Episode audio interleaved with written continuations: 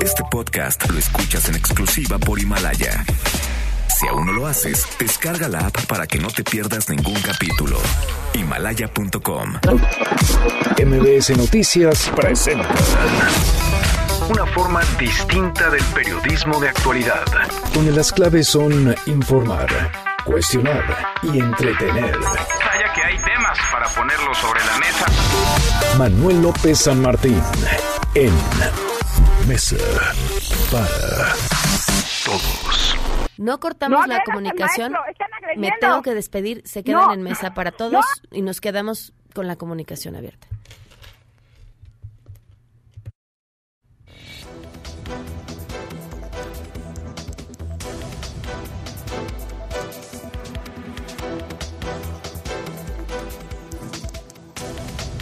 Seguimos con la comunicación abierta con esta profesora que se encuentra al interior del CCH Escaposalco, Manuel López San Martín, que además ya empieza tu espacio. Te, te cedo el micrófono. Profesora, seguimos enlazados en este momento. ¿Cómo están? Estamos saliendo, nos están desalojando. Necesito ir por mi carro. Mi carro está del otro lado. Mi carro está del otro lado. Porque estoy siguiendo a mis compañeros. ¡Vámonos! ¡Fuera! ¡Dame huevos de mierda! ¿Dónde están los güeyes? ¡Es de la Universidad del Pueblo! ¡Las demandas del pueblo se escuchan! ¡No se den Es increíble.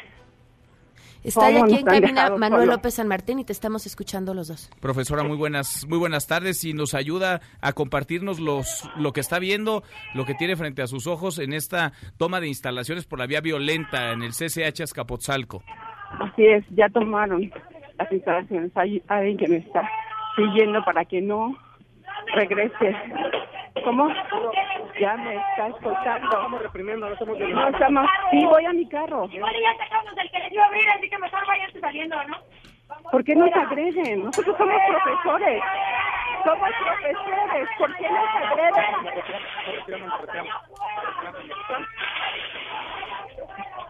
Mira, las pistolas eléctricas están tronándose. Nos están intimidando para que nos salgamos de esta manera. ¿Cuántas personas alcanza a ver usted, profesora?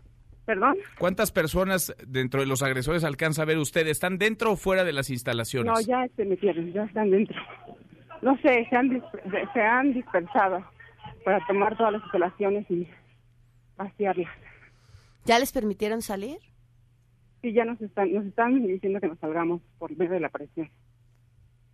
¿Ve personas heridas, profesora? Hubo dos profesores que estaban pidiendo que los atendieran, ya no sé dónde están.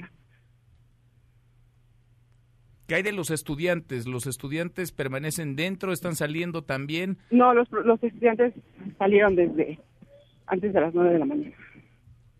Evidentemente son personas encapuchadas, pero ¿pueden o alcanzan a identificarse algunas de estas personas son o no Mm, estudiantes? Algunas sí, algunas sí, están con el rostro descubierto, la mayoría están encapuchadas. ¿Y son estudiantes a quienes alcanzan a identificar? No, muchos son mayores.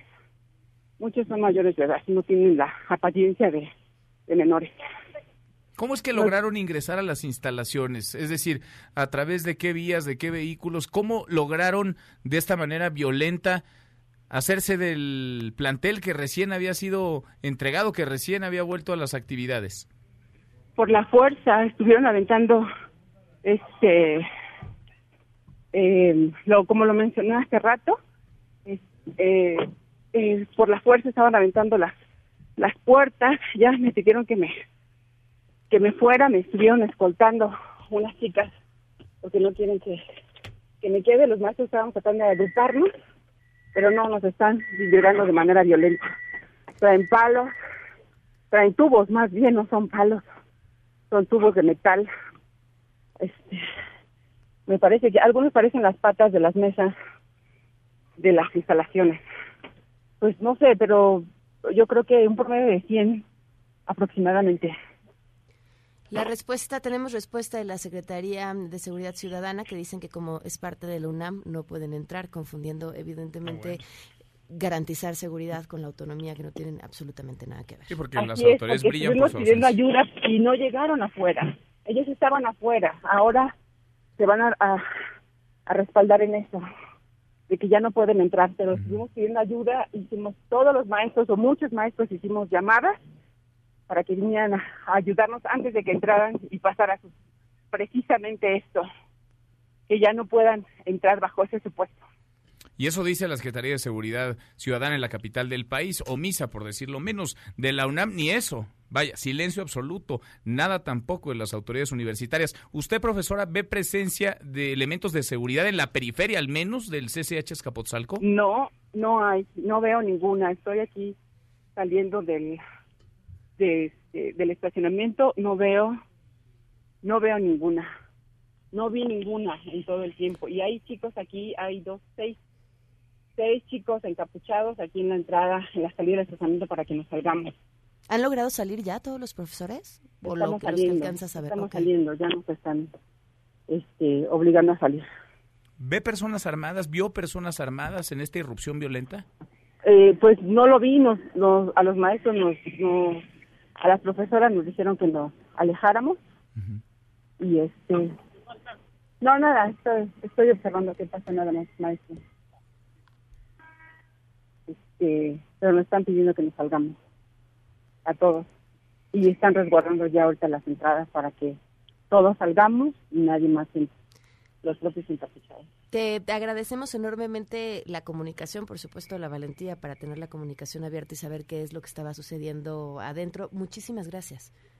Y nos mantenemos enlazados. Yo me despido. Gracias, Gracias, a la maestra. profesora. Gracias, gracias, Manuel. Pamela Cerdeira, muchas gracias. Gracias. Vaya, es lo que sucede justo ahora en el CCH Plantel Azcapotzalco. La hora con cinco minutos, así de movida arranca la tarde. Soy Manuel López San Martín. Arrancamos esta mesa para todos con las voces de hoy.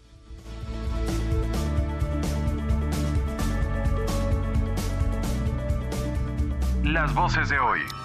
Andrés Manuel López Obrador, presidente de México. Yo no creo en la pena de muerte y no creo además que esa sea una opción, una alternativa. Carlos Salazar, presidente del Consejo Coordinador Empresarial. Estamos preocupadísimos con ese tema. Ustedes han visto el comportamiento de las bolsas en el mundo. Creo que es algo que tenemos que cuidar aquí en México. No es una cuestión de salir a declarar que estamos preparados. Para esto nadie está preparado. Alan Pinzón, activista contra el desabasto de medicamentos de VIH.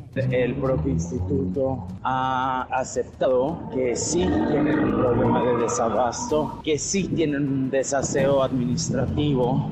Héctor Ulises García, general de la Central de Abasto. Cuando nosotros limpiamos este espacio, nos encontramos miles de bolsas de los que fueron diputados en el anterior proceso, porque de aquí se surtían, les pedían alimentos, llenaban sus bolsas y los repartían en las zonas populares.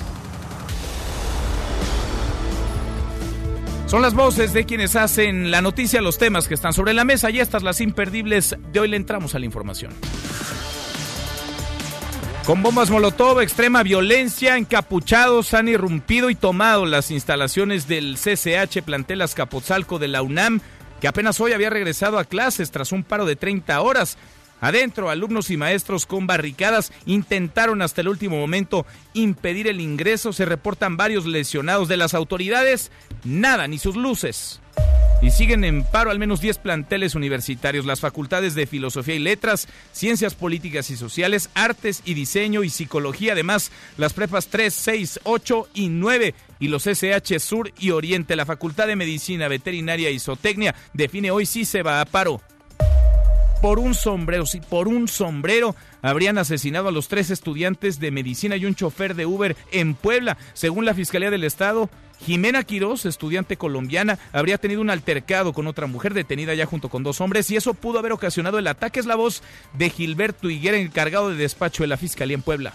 Durante la estancia de los jóvenes estudiantes en el carnaval de Huejotzingo, una mujer despojó de su sombrero, de este sombrero, a Jimena. Y ella compartió con, con su familia y desde luego se encuentra plenamente acreditado que hubo una discusión y recuperó su sombrero. No quiero prejuzgar en este momento acerca de, de esa orientación de nuestra investigación para el móvil, pero sin duda es un elemento que tenemos que incluir, puesto que este sombrero fue encontrado en el domicilio donde estaba la unidad y donde estaban el resto de las pertenencias. Por un sombrero. Vaya grado de violencia, de descomposición en el que estamos. También el fiscal confirmó que el cuerpo de Jiménez es el que tenía más impactos de bala. Los detenidos por este caso son Pablo Jesús N, de 46 años de edad, Ángel N, de 23 y Lisette N, de 22 años. Según las autoridades, estarían vinculados a una banda de robo de vehículos. Ayer, durante cateos a tres casas, producto de esta investigación, se encontraron cartuchos de varios calibres, teléfonos celulares, chalecos antibalas, drogas y el vehículo que manejaba el chofer de Uber. En tanto, 22 escuelas de la Benemérita Universidad Autónoma de Puebla entraron en paro hoy. Le exigen al rector Alfonso Esparza Ortiz y al gobernador Miguel Barbosa que se haga justicia por el homicidio de sus compañeros y que se detenga de una vez por todas la escalada de inseguridad. Y mientras el país vive historias de horror, historias como esta, el presidente López Obrador culpa las drogas por la mayoría de los asesinatos en el país. Escucha lo que dijo en la mañanera. Nada más para que se tenga un dato, el 60% de los que pierden la vida diariamente, 60% de los asesinados en enfrentamientos, se demuestra que están bajo los efectos de drogas o de alcohol, pero fundamentalmente de drogas. Por eso, eh, estos crímenes tan despiadados. Crímenes despiadados, sí, pero Parece que las causas tendrían que ser más profundas, más allá de las drogas. A propósito de drogas, el presidente López Obrador se pronunció en favor de legalizar el uso médico de la marihuana, pero dijo no al consumo con fines recreativos. Hoy en la mañanera presentó la segunda etapa de la campaña contra las adicciones. Entonces, sí hay también la posibilidad de garantizar el uso de drogas no dañinas, no estas con propósitos medicinales, solo con propósitos médicos, solo con propósitos de salud. Bueno, pero Comisiones Unidas de Salud y Justicia en el Senado comenzaron ya la discusión del proyecto final de dictamen para regular el uso lúdico y medicinal de la marihuana en el plazo límite que les ha impuesto la Suprema Corte de Justicia de la Nación. Enero pasado, enero violento, hubo 320 mujeres víctimas de feminicidio y homicidio doloso. Son 10 mujeres asesinadas en promedio cada día. Esto de acuerdo con cifras del Secretariado Ejecutivo del Sistema Nacional de Seguridad Pública. A propósito del tema, la Secretaría de Gobernación, encabezada por Olga Sánchez Cordero, lanzó un ya basta, un ya basta ante la violencia hacia las mujeres. Al presentar la Agenda 2030, Sánchez Cordero señaló que quien agrede a una mujer agrede a todas.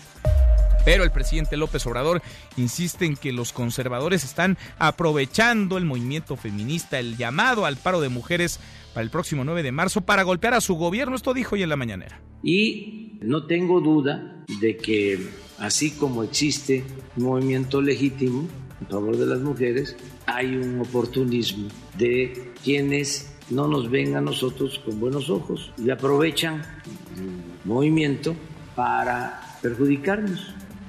Ante la violencia aparecen los oportunistas diputados del Partido Verde y de Morena propusieron que los feminicidios y la violación se castiguen con pena de muerte. Creen, piensan que el problema es de las penas y no de la impunidad. Y el presidente López Obrador paró en seco esta propuesta. De plano rechazó la propuesta, dijo no a la pena de muerte. Yo no creo en la pena de muerte y no creo además que esa sea una opción, una alternativa. Yo creo que la paz y la tranquilidad son frutos de la justicia. Yo estoy convencido de que el ser humano es bueno por naturaleza. Confirmado el coronavirus COVID-19 llegó a América Latina. Brasil ha confirmado el contagio de un hombre de 61 años, originario de Sao Paulo, que el pasado 9 de febrero estuvo en un viaje de negocios al norte de Italia, país donde hasta ahora se registran 12 muertos y 374 contagios por coronavirus. A nivel global, el coronavirus ha cobrado la vida a 2.770 personas y hay 81.245 contagios. La mayoría en China, le siguen Corea del Sur, Italia, Japón e Irán. Y en la buena de hoy, porque también hay buenos investigadores del Politécnico, estudian la resistencia a los antibióticos por el consumo de carne. Cuéntanos, Rocío, ¿cómo estás? Rocío Méndez, muy buenas tardes. Gracias, muy buenas tardes. Al considerar que las infecciones resistentes a antibióticos no son exclusivas de ambientes hospitalarios, también pueden producirse en la comunidad en general, en agua, suelo, animales silvestres, ganado y mascotas, investigadores del Instituto Politécnico Nacional analizan la resistencia antibacteriana que se genera en el ganado y cómo puede diseminarse al ambiente y a los humanos al momento de consumir la carne. Hemos realizado análisis en alimentos de origen animal, tales como la cadena productiva de res, empezando desde los bovinos, su proceso durante el rastro y la carne de venta al público. Así también se ha continuado con carne de cerdo, pollo y huevo. La doctora Ana Verónica Martínez detalló que la resistencia antimicrobiana es una de las 10 principales amenazas contra la salud global y advirtió que en 2050 podría provocar la muerte hasta de 10 millones de personas. Es el reporte al momento.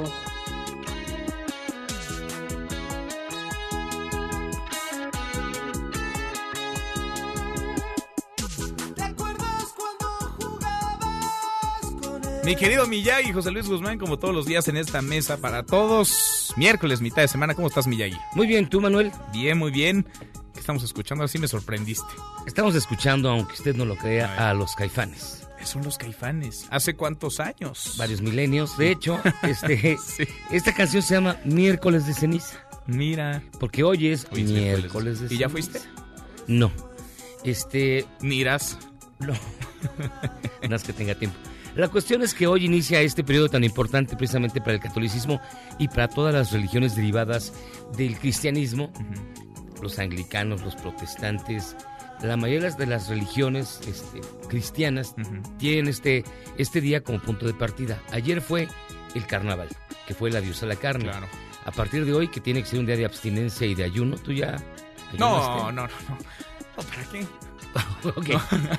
A partir de hoy, todos los viernes ya son, se tiene que ayunar. Sí. Es O sea, arranca la cuaresma. Arranca la cuaresma. Son 40 días. 40 días de aquí al jueves santo. Ok. ¿Y por qué 40 días te preguntarás tú? Me pregunto. Porque fíjate que lo agarraron como después de un concilio que donde arreglan todos los, los curas. Este, 40 días fue por, digo, ¿por qué? 40 días duró el diluvio. 40 días estuvo Jesús ayunando en el desierto. Claro. 40 años estuvo vagando el pueblo hebreo en El el, desierto. desierto. Y 400 años el mismo pueblo hebreo estuvo como esclavo en Egipto. Mira. Entonces, todas estas fechas del 4, que para la religión eh, juda- judaica y de ahí a la católica es muy importante, se aplicó y son 40 días de aquí al Jueves Santo. Y la ceniza se tiene que poner con el, los ramos del Domingo de Ramos anterior, del año pasado, debidamente quemaditos, y te los ponen. Y significa, evidentemente, pues que nada es para siempre y que hasta la belleza cansa y todo se acaba. Mira, nada más. Oye, los caifanes cuando eran caifanes, luego fueron jaguares y ahora otra vez hoy son caifanes. Ahora no sabemos ni qué ya son no sabemos porque qué son. cancelan conciertos, pero sí. Pero ahí Sí, sigue Saúl ahí Hernández. sigue Saúl Hernández, sigue Sabo Romo y sigue Diego y sigue todos ellos. Siguen y seguirán. Estos son los caifanes miércoles de ceniza. Villay, gracias, muchas gracias. Es miércoles de ceniza, mitad de semana. Hablaremos, claro, de la violencia, de los feminicidios que no paran, al contrario, de la impunidad que los rodea y también del oportunismo punitivo y del oportunismo político que rodea la tragedia. Hay quienes buscan sacar raja, montarse en el drama para ver qué recogen. Son, por decirlo menos, cínicos, si no es que miserables. El Partido Verde, ya sabemos todos de qué va el Partido Verde. Es uno de los más incongruentes, si no es que el más. El Partido Verde, que ha sido un extraordinario negocio para su líder máximo, para Jorge Emilio González Martínez, el niño verde, que ya no es niño, nunca fue verde tampoco. El Partido Verde ha propuesto, a través de los diputados que le prestó a Morena en San Lázaro, sí, Allá hay intercambio como si fuera mercancía de legisladores para que alcanzara la mayoría. Propuso la pena capital, la pena de muerte, como si la pena de muerte solucionara la ola de violencia que se vive hoy en nuestro país. ¿Es la pena de muerte? Se lo preguntamos a usted. Usted tiene la mejor opinión. ¿La solución para terminar con los feminicidios? No. Sí. Solo en ciertos casos o es oportunismo político. Opine con el hashtag Mesa para Todos, abiertas ya nuestras vías de comunicación. Vamos arrancando esta mesa, la Mesa para Todos.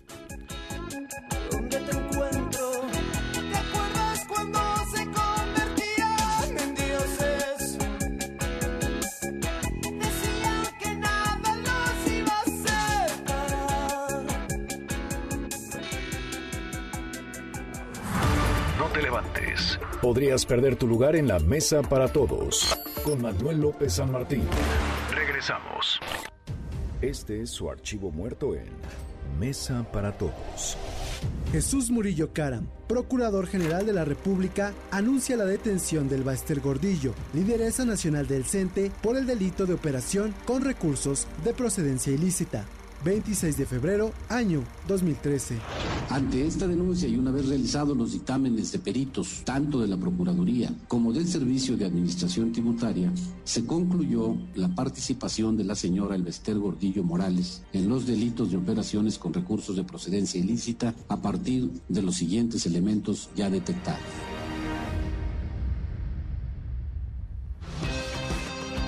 Seguimos, volvemos a esta mesa, la mesa para todos. Qué rápido pasa el tiempo. Siete años y el Bester Gordillo realmente nunca pisó una celda, estuvo en gira hospitalaria y ahora libre, empoderada además y a punto de tener un nuevo partido político. ¿Y por qué no? Eh? Porque eso quiere de rehacerse del control del Sindicato Nacional de Trabajadores de la Educación. Violencia, sigue la violencia en la Universidad Nacional Autónoma de México, en sus distintos planteles, con bombas Molotov, con muchísima violencia, detonando artefactos de fuego, golpeando con sillas, con lo que encontraron a la mano personas encapuchadas, irrumpieron y tomaron el CCH Azcapotzalco de la UNAM. Adrián Jiménez, Adrián, cuéntanos, buenas tardes. Buenas tardes, Manuel Auditorio. Efectivamente, ¿qué es lo que está pasando en el CCH Azcapotzalco en estos momentos?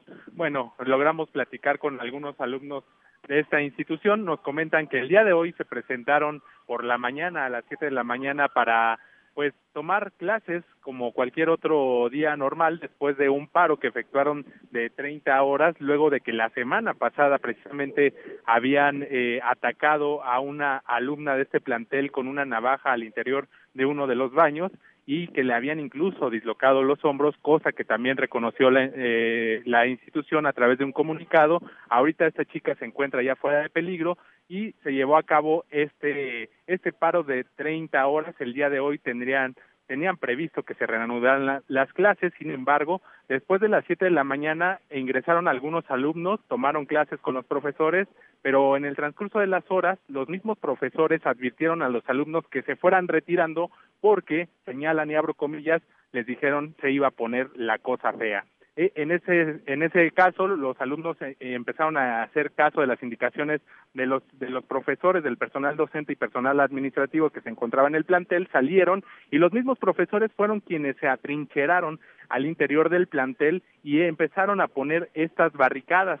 Eh, posteriormente, hace aproximadamente una hora, llegó un grupo de aproximadamente 40 encapuchados que con uso de fuerza y de la violencia, como bien lo señalas, con bombas molotov y algunos eh, explosivos, ingresaron al plantel por la fuerza. Tomaron el control, los maestros fueron desalojados por las puertas de los estacionamientos y en estos momentos los paristas, los que se encuentran al interior del plantel, convocaron a los alumnos que se encuentran afuera para que puedan ingresar con credencial en mano o tira de materias para que puedan participar en la asamblea que van a llevar a cabo y que tenían prevista para el día de hoy a las 13 horas para determinar si continuaban en paro o no por la situación que te comento se registró la semana pasada con una de sus compañeras. Al preguntarle sobre cuál era su postura respecto a esta situación que se vive en el CCH Azcapotzalco, nos comentan los alumnos que pues algunos están a, fa- a favor de que se vayan a un paro, pues requieren, dicen ellos, de sentirse seguros dentro de su escuela y que no pueda eh, seguir pasando esto que le sucedió a la alumna eh, la semana pasada, el viernes de la semana pasada. En estos momentos siguen ingresando por una de las puertas del estacionamiento los jóvenes para efectuar su asamblea, mientras que afuera pues ya se eh, ya ya hay presencia de ambulancias de la Cruz Roja, al menos tres ambulancias podemos ver y por supuesto un un fuerte dispositivo de seguridad, un despliegue de varias camionetas, al menos 20 camionetas de la policía capitalina que están frente al CCH Azcapotzalco en espera pues de, de seguir ahí vigilando el- los alrededores del plantel pues Pues no de, de ver nada debido más, Adrián, porque no hace nada y llegan tardísimo. Además, cuando hemos visto actos de violencia. Entonces llegaron a ver en primera fila, pero a ver lo que está pasando dentro del Efect- CCH Azcapotzalco. Efectivamente, de, de hecho ellos están del otro lado, en el sentido contrario a la avenida Aquiles Cerdán, están frente al CCH e incluso pues se acercan al camellón, algunos de ellos a grabar, a tomar video para justificar pues su presencia bien. fuera de este plantel de la universidad. Muy bien, a todo dar. Extraordinario el papel de las autoridades de seguridad en la capital del país. Gracias, muchas gracias, Adrián. Seguimos aquí pendientes en cuanto haya alguna información respecto a la asamblea que llevan a cabo y que van a celebrar los jóvenes al interior de la escuela, pues estaremos reportando lo que nos estén informando. Habrá Seguimos asamblea, pero de estos jóvenes encapuchados, ¿no? Porque los estudiantes y los profesores, ya lo relatábamos, tuvieron que salir, fueron invitados a abandonar las instalaciones por la fuerza. Efectivamente, eh, desalojaron al personal docente. Sin embargo, sí hay algunos estudiantes que permanecieron al- a- afuera del plantel y los mismos encapuchados les están haciendo la invitación para que ingresen a esta asamblea. Son muy pocos, alrededor de entre 50 y 60 los los estudiantes que se quedaron afuera del plantel y que en estos momentos están ingresando para eh, presenciar esta asamblea que, que- a la que les están invitando y, que- y convocando. Pues seguimos pendientes. Gracias, Adrián. Muy buenas tardes. Muy buenas tardes. Escuchábamos el relato en a todo terreno con Pamela Cerdera de una profesora, justo al momento de que con extrema violencia personas encapuchadas ingresaban al CCH Azcapotzalco. No lo hicieron por las buenas, y es la mala que las autoridades universitarias están rebasadas, que las autoridades del gobierno capitalino han sido omisas y la violencia está ganando. Es el CCH Azcapotzalco, pero son otros 10 planteles que permanecen en paro y se les está echando a perder el semestre a los estudiantes, se les está echando a perder el futuro a miles de jóvenes que quieren seguir estudiando. Eso, desde luego, no justifica lo que da origen a este movimiento. La violencia, el acoso, el abuso que tendría que ser castigado, sancionado, eh, sancionado por las propias autoridades universitarias, que, insisto, están rebasadas. Juan Carlos, Juan Carlos Alarcón, pues ahí están los policías, o eso dicen, pero a la distancia, viendo todo desde la primera fila sin actuar. Juan Carlos, buenas tardes. Efectivamente, Manuel, y como ocurre en cada caso o cada disturbio que se genera en inmediaciones de planteles universitarios, la Secretaría de Seguridad Ciudadana solamente establece un cordón perimetral muy a distancia, como bien lo menciona mi compañero Adrián Jiménez, en el sentido de que pues solamente están eh, pues observando el desarrollo de los hechos y registrando gráficamente lo que acontece en este plantel universitario, ahora en el CCH Azcapotzalco. La policía, en este caso del sector Hormiga, que es el que tiene a su cargo la vigilancia de las inmediaciones de las colonias perimetrales, justamente donde se encuentra el CCH Azcapotzalco, pues eh, únicamente llevó a cabo acciones para restringir la vialidad en los carriles laterales para evitar que los automovilistas circulen por ese punto donde se generó este acto vandálico. A distancia, muy a distancia, eh, pues prácticamente a 20 o 30 metros del lugar, se establecieron algunas unidades policiales, elementos de la policía capitalina, de la policía preventiva, solamente para estar al tanto de la situación y evitar que estos actos vandálicos pues eh, fueran más allá de lo que compete al plantel educativo, es decir, que no afectaran a los automovilistas o algún otro peatón que se encontrara en la zona. No hay en este momento eh, por parte de la autoridad algún reporte oficial de los hechos acontecidos y del despliegue policial que se llevó a cabo en la zona prácticamente porque fue muy menor ante eh, pues eh, la presencia de los eh, uniformados, es decir, pocas patrullas, pocos elementos, solamente a distancia, observando el desarrollo de los hechos, sin intervenir directamente para detener a alguno de los eh, sujetos que llevaron a cabo pues estos actos vandálicos nuevamente contra el acceso, las puertas de acceso del CCH Azcapotzalco. Continúan eh, en las inmediaciones, las demás colonias no se han quedado sin vigilancia, continúa el patrullaje de manera normal, así es que este tipo de acciones o de despliegues policiales son muy comunes en este tipo de casos, solamente a distancia, con la orden de no intervenir y de no eh, pues eh, ser parte de las acciones para evitar ese tipo de actos vandálicos en inmediaciones de planteles de la Universidad Nacional Autónoma de México. Manuel, el reporte que tengo. Bueno, pues ahí está, ahí está el tema, Juan Carlos. Entonces ahí permanecen sin hacer mucho, sin informar tampoco, pero ahí están viendo las acciones en primera fila sin mucho más que puedan hacer en aras todo esto de la autonomía universitaria, ¿no? Que se ha malentendido, malinterpretado muchas veces.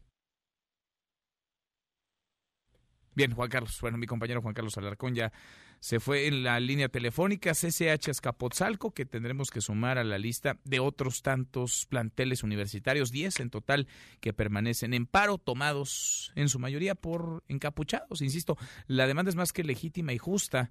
El asunto es, por un lado, la forma, sí, pero por el otro, ¿Qué tanto les hacen caso las autoridades? ¿Qué tan rebasadas están las autoridades universitarias y ni se diga las autoridades de seguridad pública en la capital del país? A propósito de temas donde las autoridades no terminan de acusar de recibido y permanecen impávidas, omisas frente a la realidad que nos pasa por encima, la violencia contra las mujeres. Nos mataron a toda una familia completa. Nos dejaron sin vida. ¡No quiero quemar todo! ¡Me mataron a mi hija! Diputadas y diputados del Partido Verde, presentamos una iniciativa de ley que castiga con pena de muerte a secuestradores y asesinos. No comparto del. El tema de la pena de muerte es un tema que se ha aplicado en muchos momentos de la historia y que se aplica hoy en muchas partes del mundo. Entonces lo único que estamos realizando en este momento es preguntarle a la gente, a quienes representamos, qué opinan, si estarían de acuerdo o no. Estaría a favor en ciertos casos. Yo creo que sí se tiene que empezar a discutir, a rebotar ideas, porque lo que estamos viendo en el país es muy complicado. Ahora, lo que estamos sí por la impunidad tan grande que hay. No creo en la pena de muerte, está prohibida en la Constitución y prefiero que se mantenga así el país, sin pena de muerte. Hay quienes lo están promoviendo, pues es un asunto de ellos. No, me parece que sería un retroceso hablar de la pena de muerte. Donde se establezca de forma muy clara dos conductas que en caso de aprobarse serían sentenciadas con pena de muerte. Sería el homicidio doloso cuando la víctima sea menor de edad y por supuesto el feminicidio cuando la víctima sea menor de edad.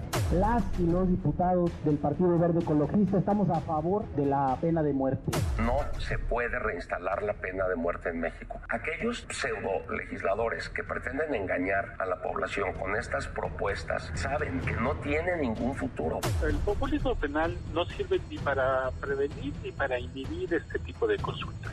Decir que los feminicidios van a disminuir porque ahora se sanciona con pena de muerte es tanto como creer que en un sistema de procuración de justicia como el nuestro funcionan los castigos cuando realmente lo que funciona es la certeza del castigo.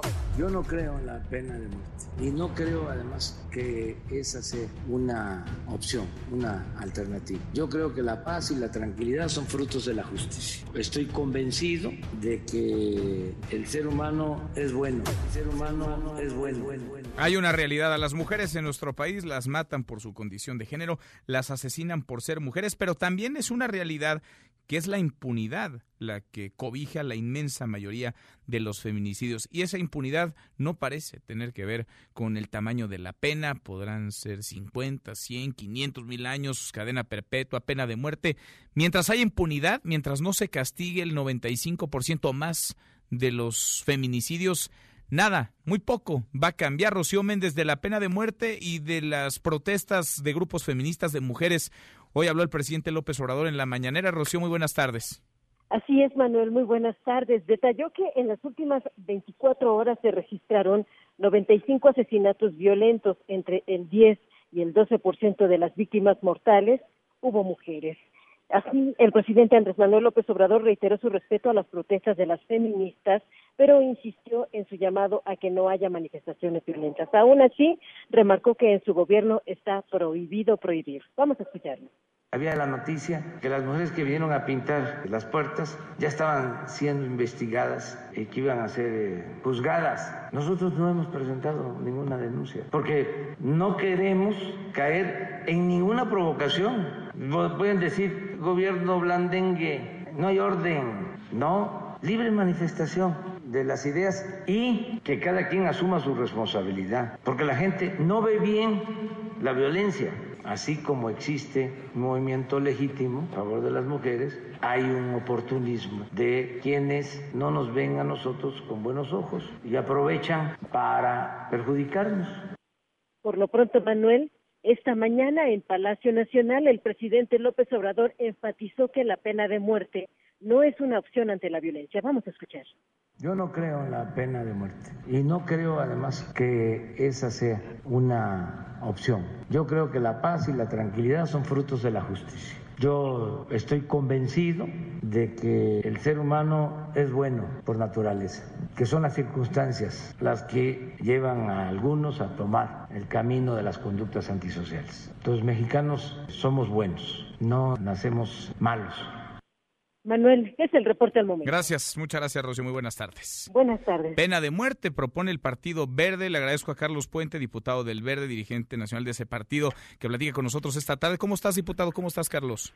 Muy bien, Manuel, con el gusto de saludarte a ti y al importante auditorio. Muy No, no es nueva la propuesta del Verde en, en, en torno a la pena de muerte, pero ¿crees tú que la pena de muerte soluciona, resuelve algo en un país en donde la impunidad campea, en donde los delitos rara vez se castigan? A ver, Manuel, qué bueno que lo, lo, lo formulas así la pregunta. Primero, qué tristeza que es algo que no es nuevo, que hace 12 años la propusimos por primera ocasión desde el Partido Verde y que de 12 años para acá no se ha solucionado la problemática, sino por el contrario se ha agravado, Manuel. Eso nos lleva a, a considerar que por lo menos tenemos que ponerlo sobre la mesa y analizar si es una de las alternativas para buscar tener una pena que, que sea preventiva y que realmente con un castigo ejemplar puedan pensarlo, valorarlo y tomarlo en cuenta los criminales que, que están lacerando y lastimando tanto a las mexicanas y mexicanos, Ahora, en- a en- niñas y a niños. Pero en esos mismos 12 años, Carlos Diputado, las penas se incrementaron y los delitos lejos de decrecer se incrementaron también. Hay más homicidios, hay más feminicidios hoy en México. ¿Es un problema de las penas o es un problema de la impunidad?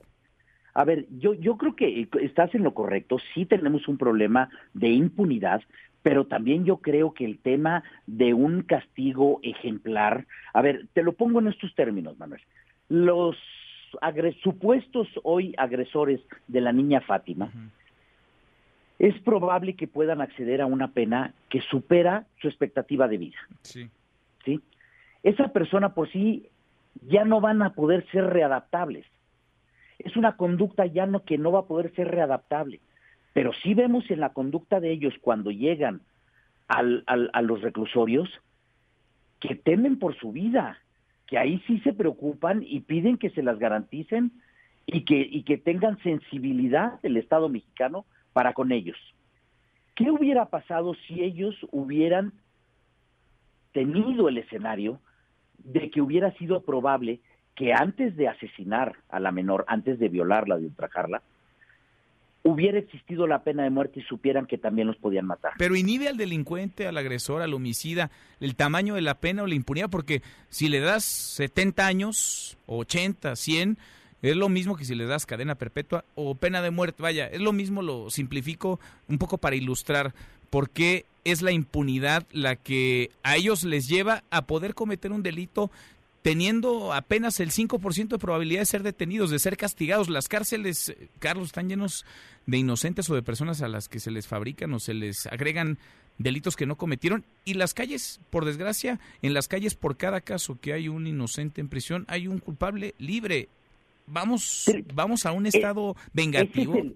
Ese es el, ese es el, ese es el, el- el escenario terrible que viven miles de familias en nuestro país, Manuel. Y es por eso que yo siempre he dicho y sostengo que los partidos políticos tienen que estar al servicio de la gente. Hoy la propuesta que lleva el Partido Verde, una vez más, tiene un amplio respaldo social, Manuel, porque la gente está cansada, está harta. Ya no sabemos qué hacer, a dónde ir. Por eso decimos, a ver, por lo menos pongámoslo en la mesa de una forma seria, el análisis, el debate y qué tenemos que hacer. Ahora hay que dejarlo de manera muy clara. La iniciativa que proponemos en esta primera instancia tiene que ir una reforma constitucional, pero dejando de manera muy clara que no va a ser este a, a un nivel micro en el cual se va a, a sentenciar a alguien a la pena de muerte. Lo que estamos buscando es que esto se pudiera llevar a la última instancia que fueran estos casos definidos en la Suprema Corte de Justicia, Manuel. Pero, y esto pero- es una respuesta Sí. a miles de padres de familia que cómo les podemos responder con una simpleza que se ve mal ponerlo en la Constitución, que afectamos tratados internacionales, cuando llevamos años y años y años y esto va empeorando. Y otra más, Manuel. Pero ¿por qué no mejoramos parece- el sistema de justicia? Mejor, en lugar de pensar en penas A ver, que suenan a Manuel. venganza, en donde, claro, la gente se va a sentir identificada porque estamos dolidos, agraviados como sociedad. Estoy totalmente de acuerdo contigo, pero en estos 12 años se ha buscado mejorar el sistema de justicia. Y evidentemente creo que no lo hemos logrado, porque ahí están los resultados. ¿Y la pena de muerte crees que pueda abonar a mejorar el sistema de justicia? A ver, yo te diría que lo que buscamos es que pueda ser una medida preventiva, que verdaderamente pueda causarle temor a estos delincuentes y haciendo uso de lo que hoy son las tecnologías de la información, así como sirvieron para dar con los hoy presuntos responsables del homicidio de esta menor, que sepan que si los agarran, sí les pueden aplicar una sanción verdaderamente por la que ellos, estos supuestos criminales, hoy supuestos criminales, sí están rogando ya y pidiendo al Estado por su vida. Ustedes sí temen, Manuel. Ustedes, Carlos, han propuesto, también propusieron y vaya, salió adelante prácticamente cadena perpetua para secuestradores. Así es. Lo hicieron también hace tiempo. Y, el secuestro no ha bajado, ¿eh? Pero el secuestro no ha bajado, al contrario, también ha subido. Allá voy. Hoy vemos que la pena no les atemoriza. ¿Por qué? Porque ellos saben que de alguna u otra forma pueden evadirlo a través de lo que tú ya decías, que era la impunidad. Pero habiendo algo que eso sí es una pena pues, muy radical, muy fuerte, una medida que no debería de ser, Manuel, pero que también es, un, es una medida extrema para situaciones extremas como son las que estamos viviendo en el día a día en nuestro país. Eso es a lo que responde, Manuel. Ahora, el presidente ya dijo que él no acompaña, el coordinador de Morena también, se necesita una reforma constitucional. Se antoja, pues si no imposible, sí muy complicado que esto camine, Carlos. A ver, yo lo, lo, que te diría, Manuel, es que respeto la opinión del señor presidente de la República, en donde él dice pues, que no, no comparte este, que, que, la pena de muerte sea la solución.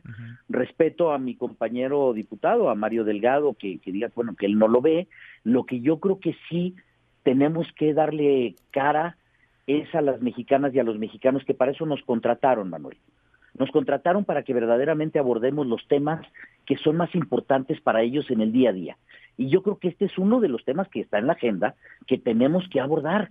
A ver, ¿cómo le vamos a hacer? Estoy de acuerdo, muy bien nos dicen que no pasa nuestra propuesta de pena de muerte. ¿Cuáles son las alternativas y qué vamos a hacer? Entonces, por eso decimos, pongámoslo en la mesa, vamos a analizarlo, vamos a discutirlo. Esta es la propuesta que nosotros ponemos porque ya no vemos otra alternativa, no vemos cómo darle respuesta a la gente y es un clamor ciudadano. Hagan algo. Pues no nos podemos quedar en la inacción. Somos la voz de miles de padres de familia que les han arrebatado la vida de sus niños el abuso de menores, el secuestro, lo que ha lacerado y lastimado tanto a la sociedad mexicana y con algo que vivimos hoy día a día, los feminicidios, algo que tenemos que frenar. Tristemente hablamos como si tuviéramos un país de primer mundo, pero ante la situación que hoy vivimos, Manuel, yo creo que tenemos que reconocer que estamos lejos de serlo. Vamos platicando en el camino, Carlos. Carlos Puente, te agradezco como siempre. Muchas gracias. Gracias a ti la oportunidad por expresar la postura que te reitero, no es solamente de un partido político, sino de miles de mujeres, de hombres, y de mexicanas y de mexicanos, Manuel. Gracias por la oportunidad. Gracias a ti, muchas gracias. Muy buenas tardes. El dirigente nacional del Partido Verde, diputado de ese mismo partido, Carlos Puente. Tania Renam, la directora ejecutiva de Amnistía Internacional en México. Tania, gracias por estar con nosotros. ¿Cómo estás?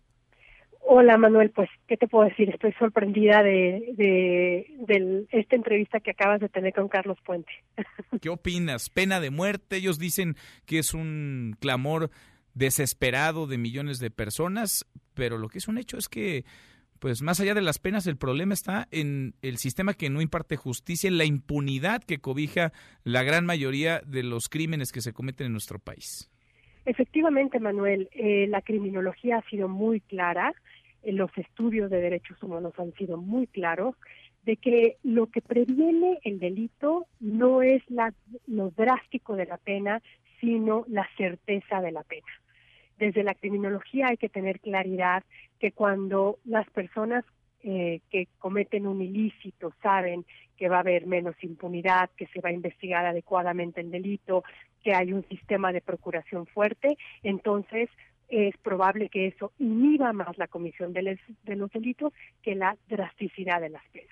Así es que mm, parece un falso, y es un falso dilema lo que el diputado Carlos Puente plantea, porque además el Partido Verde se ha caracterizado por siempre tener una agenda para resolver los problemas sociales a partir del derecho penal como aumentar los delitos, perdón, aumentar las penas.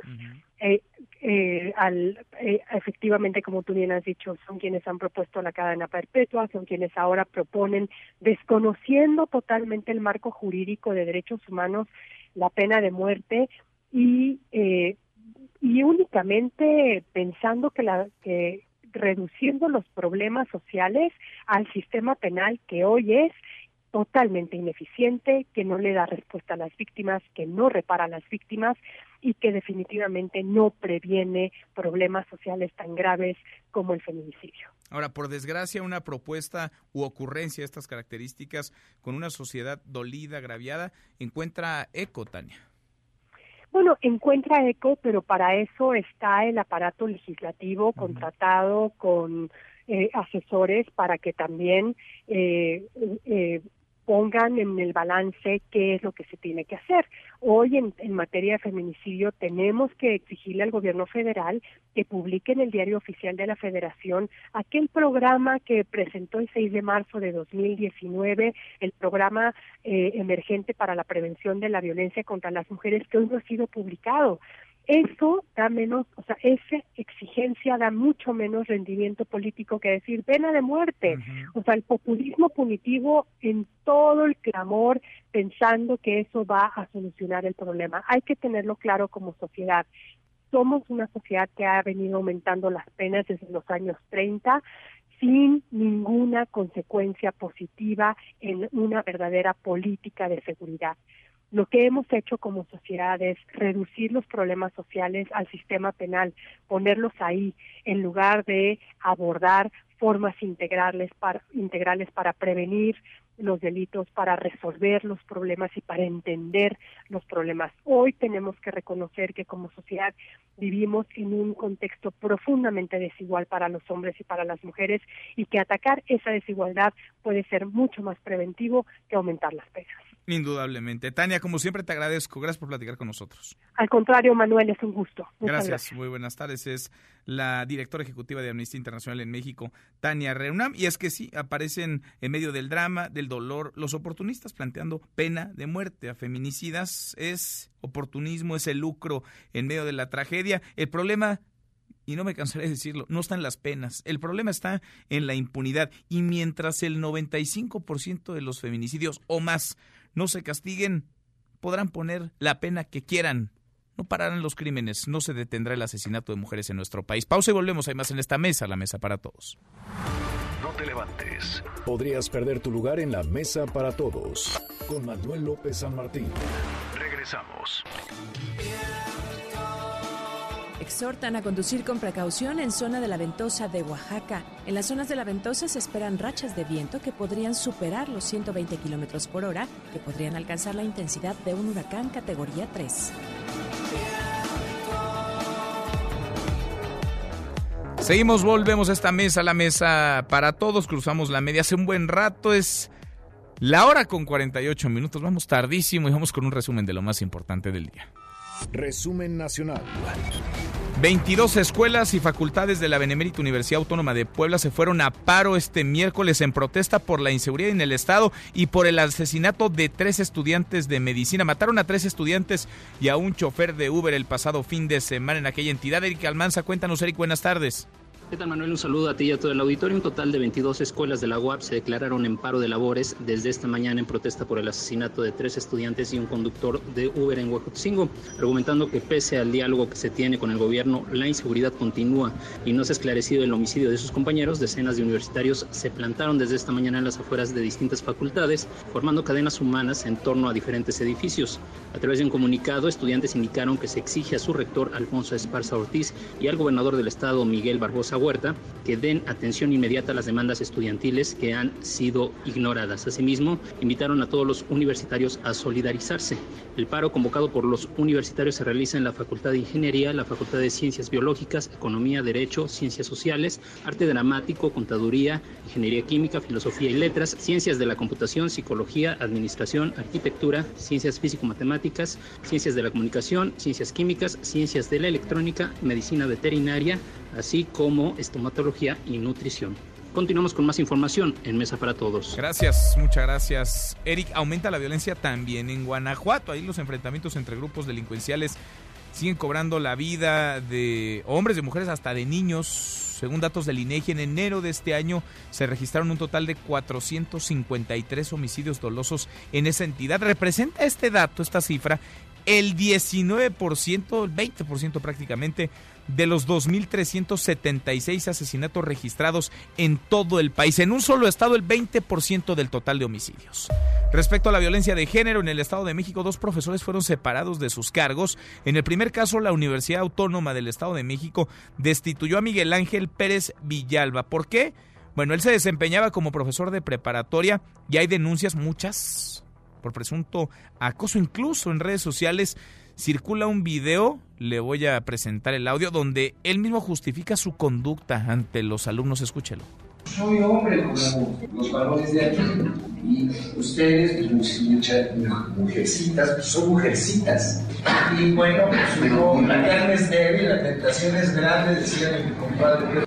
¿Qué le parece? La carne es débil un hombre así frente a un aula, vaya cinismo. Ojalá que más allá de despedirlo se le investigue porque estamos hablando de alguien que, vaya, si con este desparpajo habla frente a un salón de clases, lo que no hará, lo que no hará cuando nadie cuando nadie lo ve. En tanto, la Secretaría de Educación del Estado de México destituyó al director de la Escuela Secundaria Técnica Industrial y Comercial, doctor Jaime Torres Bodet, en Cuautitlán. Alumnas de la escuela lo denunciaron por acoso, además de afirmar que ellas fueron culpables, sí, ellas, dice él, de que sus compañeros las fotografiaran por debajo de la falda. Hasta aquí el resumen con lo más importante del día. Pausa y volvemos. Hay más en esta mesa, la mesa para todos. Información para el nuevo milenio. Mesa para todos. Con Manuel López San Martín. Regresamos. Más información y análisis en Mesa para todos. Con Manuel López San Martín. Gibran Ramírez Reyes en Mesa para Todos. Gibran, como todos los miércoles, qué gusto saludarte en esta Mesa para Todos. ¿Cómo estás? Todo muy bien, Manuel. ¿Cómo estás tú? Bien, muy bien, gracias. Gibran aparece en el medio del drama y de la realidad de los feminicidios, de los homicidios en nuestro país, los oportunistas, los ocurrentes políticos que están pidiendo pena de muerte para feminicidas, para homicidas, para violadores, incluso. ¿Cómo la ves, Gibran? Yo, yo creo que es un síntoma del el extravío ideológico de los partidos mexicanos. Creo que en esto hacen parte todos, como que hay muy poco interés por entender las problemáticas sociales y transformar esas problemáticas en, demandas políticas. Eh, no les interesa saber de qué se trata el feminicidio, cómo se combate, cuáles son sus especificidades. El problema no les interesa.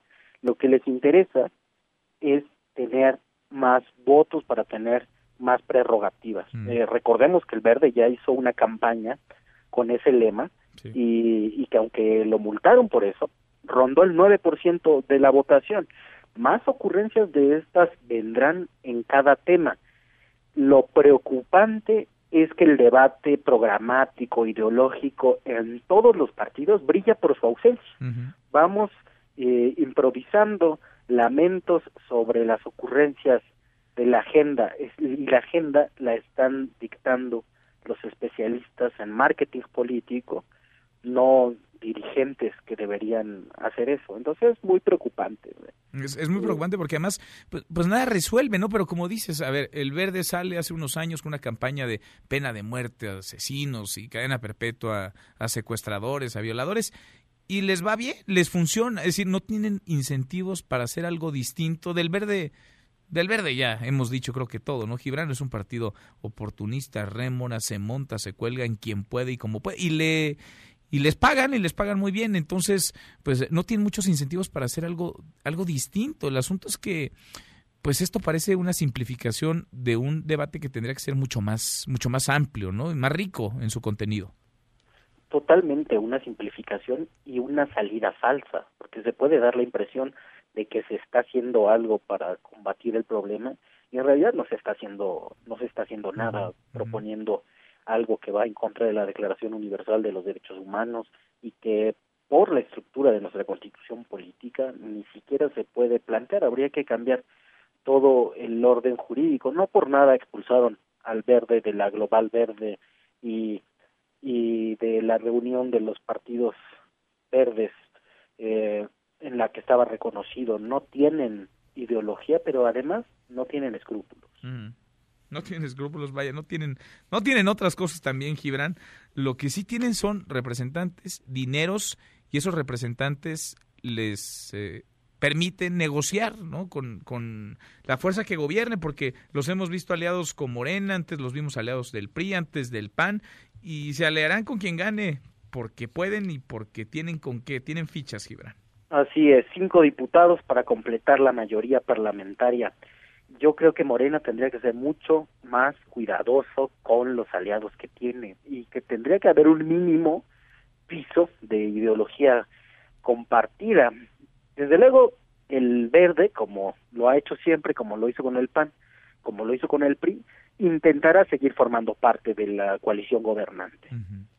es, es, cosa de política real, está bien, se necesitan, pues si quieren, si quieren que tengan requisitos ideológicos. Yo creo que el coordinador Mario Delgado ha sido suave en este en este tema porque pues con esos aliados para qué quiere adversarios. Pues sí. Pues sí, pero sí valdría la pena mantener la distancia o fijarse de quién se rodea uno o a quién invita a participar, a sumarse a sus filas, a su grupo parlamentario. Gibran, un abrazo y gracias como siempre. Un abrazo, Manuel. Muy buenas tardes, Gibran Ramírez Reyes en esta mesa para todos. Con él cerramos esta primera hora. Pausa y volvemos con la segunda de esta mesa, la mesa para todos. Información para el nuevo milenio. Mesa para todos con Manuel López San Martín. Regresamos. Adiós María. Sharapova anuncia su retiro. A los 32 años, la tenista rusa anuncia su adiós de las pistas. Ganó cinco Grand Slams y una medalla de plata en los Juegos Olímpicos de Londres. Hello, I'm Johnny Cash.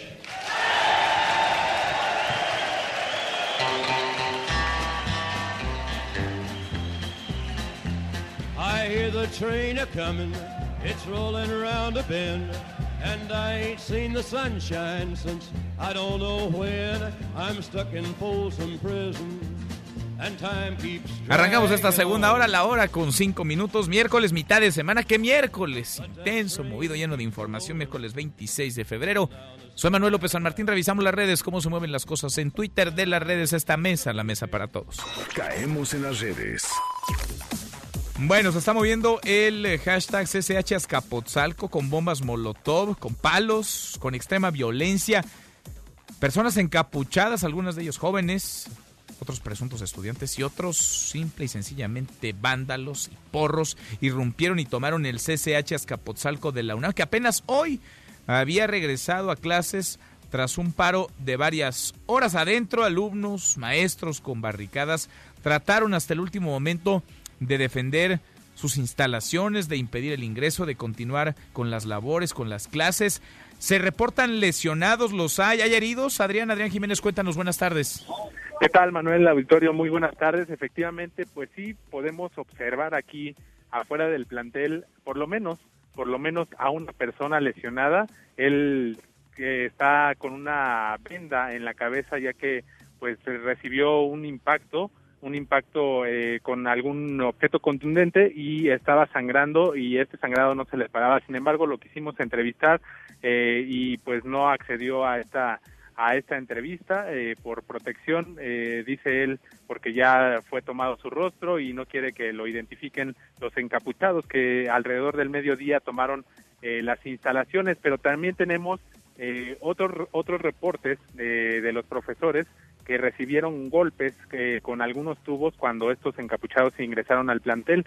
Se trata del secretario general de esta, del CCH Azcapotzalco, se llama Concepción Barrera de Jesús, quien presenta varias lesiones por golpes en los brazos, en las piernas, incluso pues también presentaba su ropa rasgada por estos golpes que recibió por algunos de los encapuchados. Cuando, él, cuando los encapuchados desalojaron al personal docente y administrativo del CCH Azcapotzalco, se, se registraron pues estas agresiones, no todas visibles, pero sí hubo empujones, hubo golpes, hasta que los echaron por las distintas puertas de los estacionamientos que están alrededor de este plantel. Posteriormente, este, nos, eh, pues observamos que padres de familia al menos dos se acercaron a la puerta donde estaban ingresando eh, los alumnos para participar en esta asamblea a la que estaban convocando los paristas. En ese momento una alumna que se encontraba al interior del plantel eh, pues encaró a una de las que está dentro diciéndole que ella sí era estudiante y a través de las rejas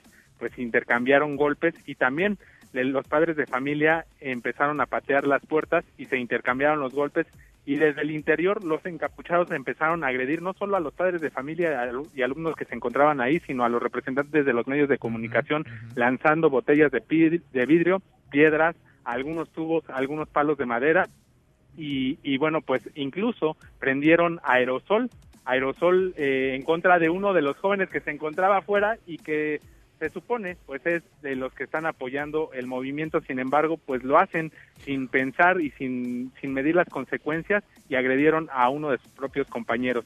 Eh, en estos momentos algunas autoridades están reunidas aquí afuera del plantel a un costado de, de la entrada y bueno, pues están rindiendo algunas declaraciones para, para darnos el reporte. Nos comentan que ellos ingresaron por la mañana de manera normal, sin embargo, pues posteriormente les pidieron a los alumnos que se retiraran porque pues la situación eh, de las instalaciones no era la más adecuada para su seguridad, porque en tan solo 28 horas o 30 horas que duró este paro o que se tenía previsto durar a este paro, pues hubo distintos destrozos al interior del plantel.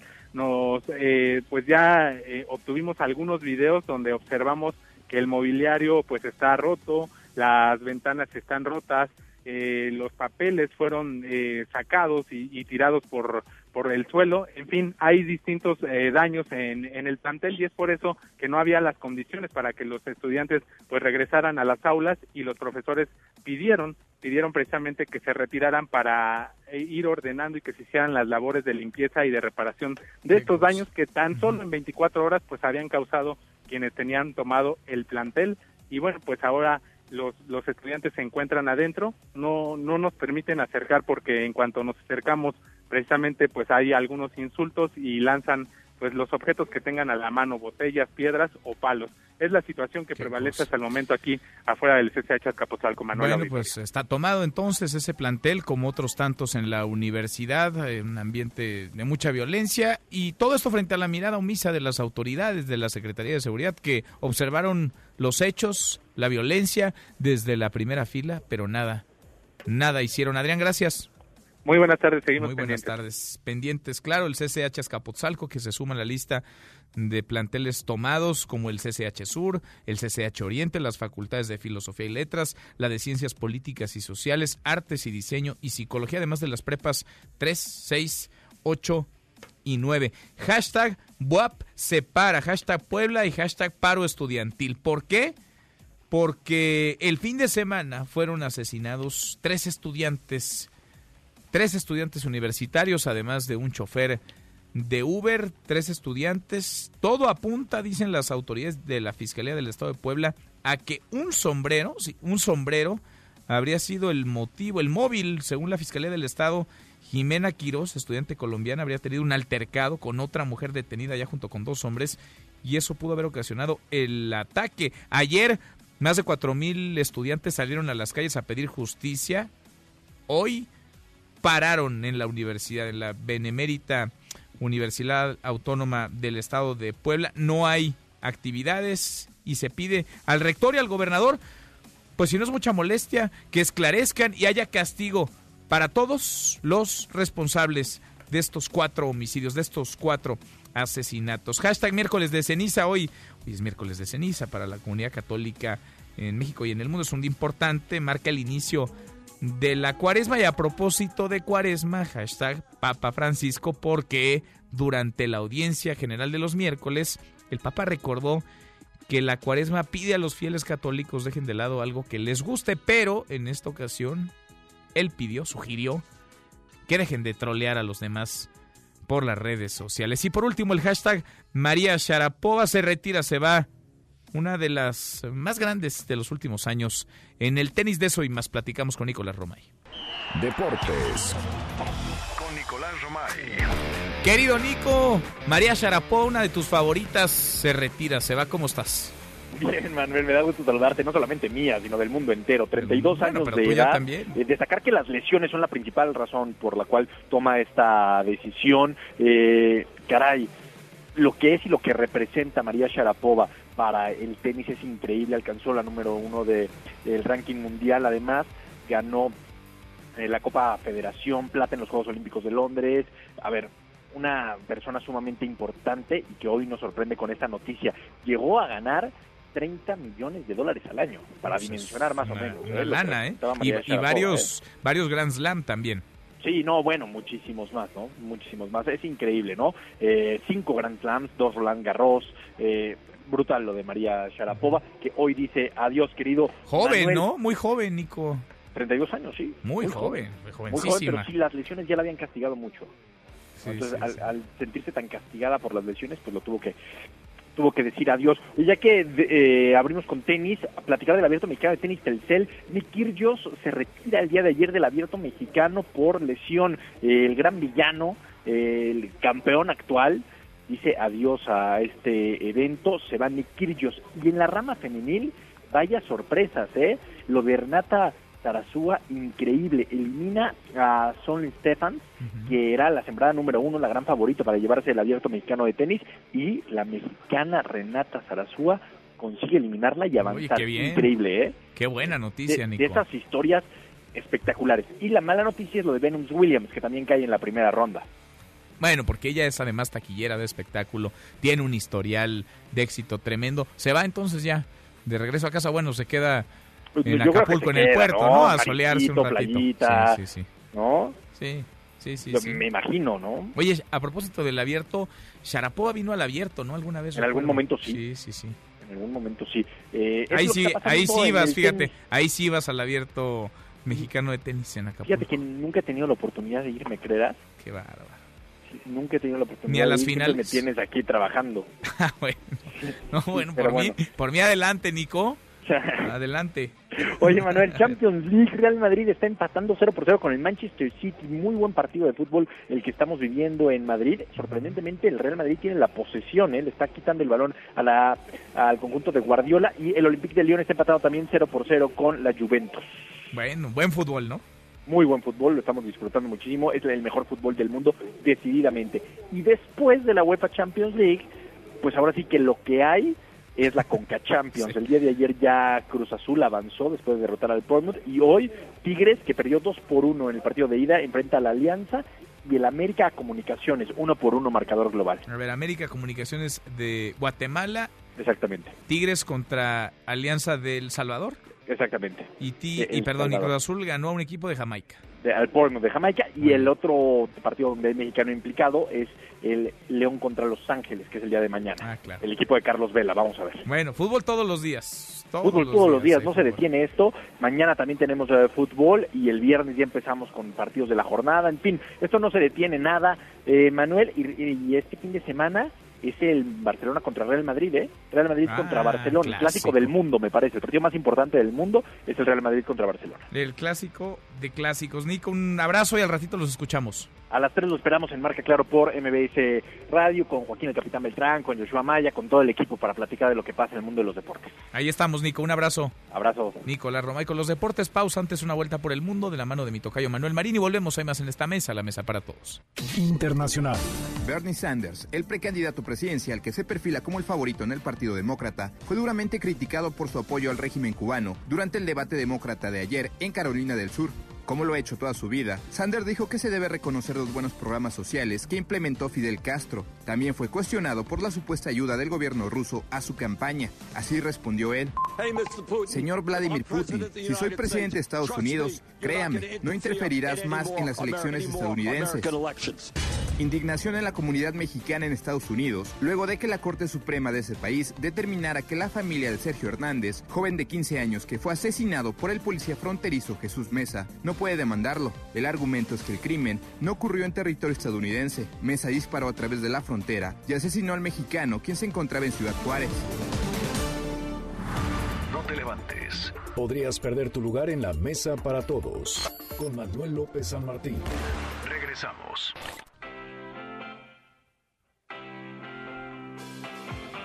El 26 de febrero de 2006 se presentaban ante más de 65 mil personas The Rolling Stones en el Foro Sol de la capital mexicana.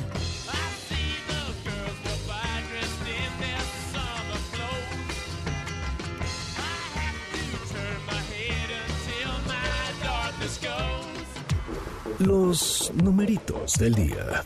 Citlali Sainz, Citlali, qué gusto saludarte, ¿cómo estás?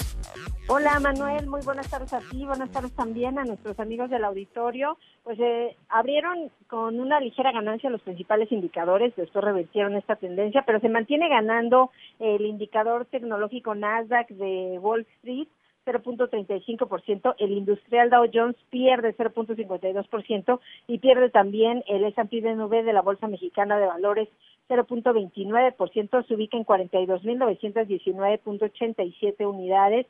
En el mercado cambiario, el dólar en ventanilla bancaria se compra en 18 pesos con 68 centavos, ya se vende en 19 pesos con 52 centavos. El euro se compra en 20 pesos con 85 y se vende en 20 pesos con 90 centavos. Manuel, mi reporte al auditorio. Gracias, muchas gracias, Tlali. Buenas tardes. Buenas tardes. Economía y finanzas con Eduardo Torreblanca. Lalo, ¿cómo estás? Qué gusto saludarte. Igualmente, Manuel, me da mucho gusto saludarte y poder saludar al público. Bueno, ya estamos en una discusión en la que no nos gustaría, pero las cifras y los datos nos llevan a la misma. ¿Hay o no hay recesión en México, Lalo? ¿Y qué determina la existencia de una recesión?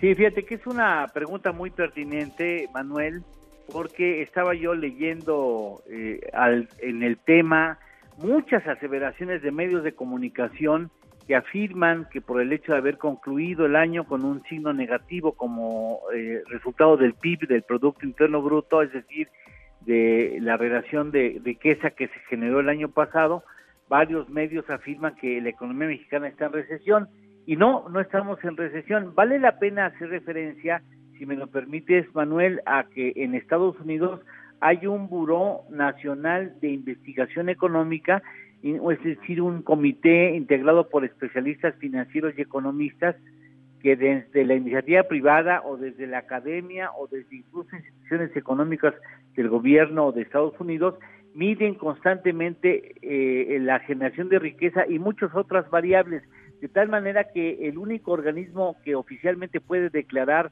la recesión económica en la Unión Americana y la salida de esta recesión es ese buró Nacional de Investigación Económica. En México, a partir de la presente administración y sin que sea iniciativa de la presente administración, sino más bien iniciativa de los profesionales del ramo, funciona un grupo muy similar al Buró Nacional de Investigación Económica estadounidense que está verificando el comportamiento del, de, con los datos del INEGI y otros datos y de tal manera que ellos serán los que habrán de poder eh, eh, determinar con precisión si la economía mexicana está en recesión.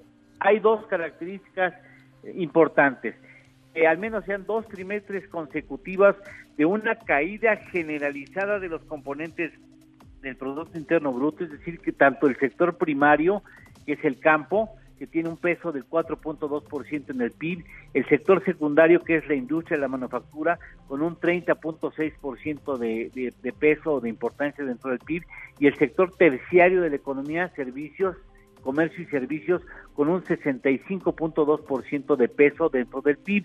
Y eso no ha sucedido porque el sector primario creció el año pasado 2% y el sector terciario creció 0.5%. Vale la pena decir que quien mejor se comportó fue el sector primario con un crecimiento de 2%, pero tiene un peso muy muy pequeño dentro del Producto Interno Bruto y el sector terciario, que es el más importante, tuvo un, un comportamiento pues peligrosamente mediocre, 0.5%. Entonces yo, o por lo pronto, no hay recesión, no hay. tampoco hay crisis, y bueno, esperemos que eh, la recesión no se Oye, pero estamos, terminando en Pero estamos lejos, lejísimos de, de crecerla. Lo tenemos una bronca encima, la traíamos desde el año pasado. Ojalá que este 2020 traiga mejores numeritos, mejores cuentas, mejores saldos para la economía en nuestro país. Todos, claro. ¿Tenemos postre, Lalo? Por supuesto que sí. Ojo, ojo, ¿eh? Ojo. Los gastos de operación de la coordinación del Sistema Nacional de Protección Civil que entraría en operación o debiera de entrar en operación con el asunto del coronavirus, tiene para gastos de operación 6 millones 148 mil pesos. ¿eh? Ah, caray, nanita. ¿Nada más? Le agregas el servicio, los servicios profesionales, que bueno, pues eso me parece que no ayuda mucho, aunque es importantísimo, eh, llega a 144 millones de pesos, es decir, a la vista un recorte presupuestal para atender la emergencia del coronavirus en territorio nacional, ¿eh? Uf. Pues ahí está el dato. Gracias, Lalo. Muchas gracias a ti, Manuel. Buenas tardes a todos. Muy buenas tardes. El coronavirus que ha contagiado también a las bolsas, a los mercados del mundo, pero que se ha expandido más allá de China, donde comenzó este brote hasta ahora. Hasta ahora, más de 2.700 personas han muerto. Hay 81.245 casos de contagio confirmados en unos 40 países. Acá en México le hemos librado hasta ahora, no ha llegado el coronavirus, el COVID-19, sí, ya a nuestro vecino país del norte, Estados Unidos, también América Latina, en Brasil hay un caso confirmado. Yo le agradezco mucho al doctor Alejandro Macías, infectólogo, con quien hemos platicado sobre este tema, excomisionado de la Secretaría de Salud para la Prevención y el Control de la Influenza H1N1. Doctor, ¿cómo estás? Buenas tardes. Hola, buenas tardes, gusto de estar con ustedes pues, eh, ¿por qué no ha llegado el coronavirus? Podríamos eh, comenzar a pensar en algunos escenarios porque hemos conversado desde hace semanas, más de un mes, y parece inminente, se ha dicho incluso desde la propia Secretaría de Salud que el coronavirus llegará a México y sí, se ha ido expandiendo en los contagios a varias naciones del mundo, pero en México hasta ahora le hemos librado, no hay ni un solo caso confirmado, ha habido algunos sospechosos, todos descartados, todos declarados negativos. Sí, es que aquí realmente las, los únicos patrones que conocemos son los de la influenza, ¿verdad? Y para el caso de la influenza, dos o tres meses que se tardan en, llegar no es lento, es lo normal. Eh, hay países que tienen mucho más tráfico y llegará más rápido, pero no, no es lento, es el cumplimiento, digamos, de todas las tendencias y que una pandemia se disemine en el transcurso de cuatro o seis meses es perfectamente lo normal, lo esperado. Ok, ahora hemos ganado tiempo. ¿Qué tendríamos que estar haciendo o qué tan preparados estamos con lo que ya se ha ido haciendo en el sector salud para cuando llegue el coronavirus, el COVID-19? Sí, desde un punto de vista institucional, hasta donde sabemos las instituciones están trabajando intensamente en sus manuales de preparación, en todo lo que cómo se va a tener que reaccionar a esto. Ahora, ya hemos platicado en ocasiones anteriores que las camas de terapia intensiva, si llega con la intensidad que llegó en China, pues no van a ajustar. México tiene muy pocas camas de terapia intensiva. Ojalá ocurra como la regionalización que está teniendo en China, porque en China hay regiones de mucha intensidad y otras de intensidad moderada y otras francamente bajas. No sabemos si esas regiones de intensidad baja se van a intensificar, pero bueno, si llega con una gran intensidad, México tiene muy pocas camas de terapia intensiva y no nos van a ajustar. Ahora, desde un punto de vista individual, yo creo que ahí también hay que estar apostando porque tengamos una mayor responsabilidad individual, porque la gente todo quiere en cápsulas y en vitaminas para subir las defensas, eso no existe. Hay que estar en buenas condiciones, controlar sus enfermedades crónicas, el que tenga diabetes, que controle su glucosa, el que tenga sobrepeso, trate de hacer ejercicio, de poner mejor su control de peso corporal, la higiene de las manos, evitar tocarnos las partes húmedas de la cara. Hay que prepararnos ya para eso, porque si viene la pandemia, la posibilidad de que nos infectemos es muy alta, la posibilidad de, individual pues cercana al 50%. Ahora, con, con, con, los casos que han crecido y que se han detectado más allá de China, porque de pronto parecía que había un cerco, ¿no? En China, dentro de China, incluso dentro de las zonas eh, en China, particularmente la provincia de Hubei, en donde comenzó este brote, pero ahora vemos ya muchos casos, muchísimos en Corea del Sur, en Italia, en Irán. Ya con esto controlar, digamos, la llegada hacerle un cerco sanitario al coronavirus se vuelve mucho más complicado? Es claro, es, ya no es posible, digamos, no, no solo se vuelve más complicado, ya es imposible. De hecho, desde un principio era prácticamente imposible, ya lo platicamos en su momento. Lo que se podía hacer es acaso comprar algún tiempo, pero si va a llegar, va a llegar y va a entrar. Entonces, lo mejor ya no es apostar tanto por el por el control, no es controlable propiamente, hay que apostar ya más por la mitigación. ¿Qué se va a hacer a nivel individual, como decíamos, a nivel institucional, en los hospitales, en las terapias intensivas? Es es mitigar el daño. ¿Qué tiempo podría tardar esto en amainar, en bajar un poco el número de contagios o al menos la velocidad con la que se están dando? Lo pregunto porque Japón es otro de los países que registra un altísimo número de casos confirmados y en Japón, en teoría, el 24 de julio arrancarán los Juegos Olímpicos. Y digo en teoría porque ya desde el propio Comité Olímpico Internacional se ha dicho que quizá dentro de dos o tres meses podría haber un anuncio en el sentido o de confirmar la realización de los Juegos o de plano cancelar esta, esta justa, la justa olímpica, porque habría pues ahí un foco de infección. Más allá de Japón, pues llegarían turistas y deportistas de todo el mundo, doctor. Sí, el, si nos atenemos también a los patrones que tienen las pandemias de influenza y suponemos que va a ser semejante, las pandemias de influenza nunca llegan en una oleada, llegan en varias oleadas. Generalmente hay una oleada, hay un de unos dos, tres, cuatro meses, luego un poco de descanso y luego viene una segunda oleada que generalmente toma otros otros meses y a veces una tercera oleada el siguiente año. Entonces, eh, no, eso seguramente vendrá una primera oleada y luego va a bajar y va a venir una segunda oleada, pero no va a estar, no va a salir, digamos, antes de unos seis, ocho meses si bien nos va. O sea, para julio hablaremos de muchos más contagios y por desgracia de más muertos en China, en Japón, en Italia, en varias latitudes. Seguramente. Ahora también eso no quiere decir que se tenga que paralizar el mundo. No olvidemos que esta enfermedad, por mala que sea, tampoco es que todos nos vayamos a infectar o a enfermar o a morir de ella. Es una enfermedad que sí es más intensa, más grave que la influenza estacional, pero también eh, digamos que no va a matar a, de, de, 100 personas, no va a matar a 10 o a 20. En, en una proyección muy pesimista, se podría decir que pudiera estar matando de la población pesimistamente uno de varios cientos. Entonces, tampoco es que se tenga que paralizar todo el comercio internacional ni el mundo tenga que dejar de hacer lo que tiene que hacer. Porque una vez que ya se generaliza, ¿no? pues hay que seguir haciendo todo lo que tiene que hacer el mundo. Pues sí. Qué cosa. Seguimos platicando el tema, doctor. Como siempre, te agradezco.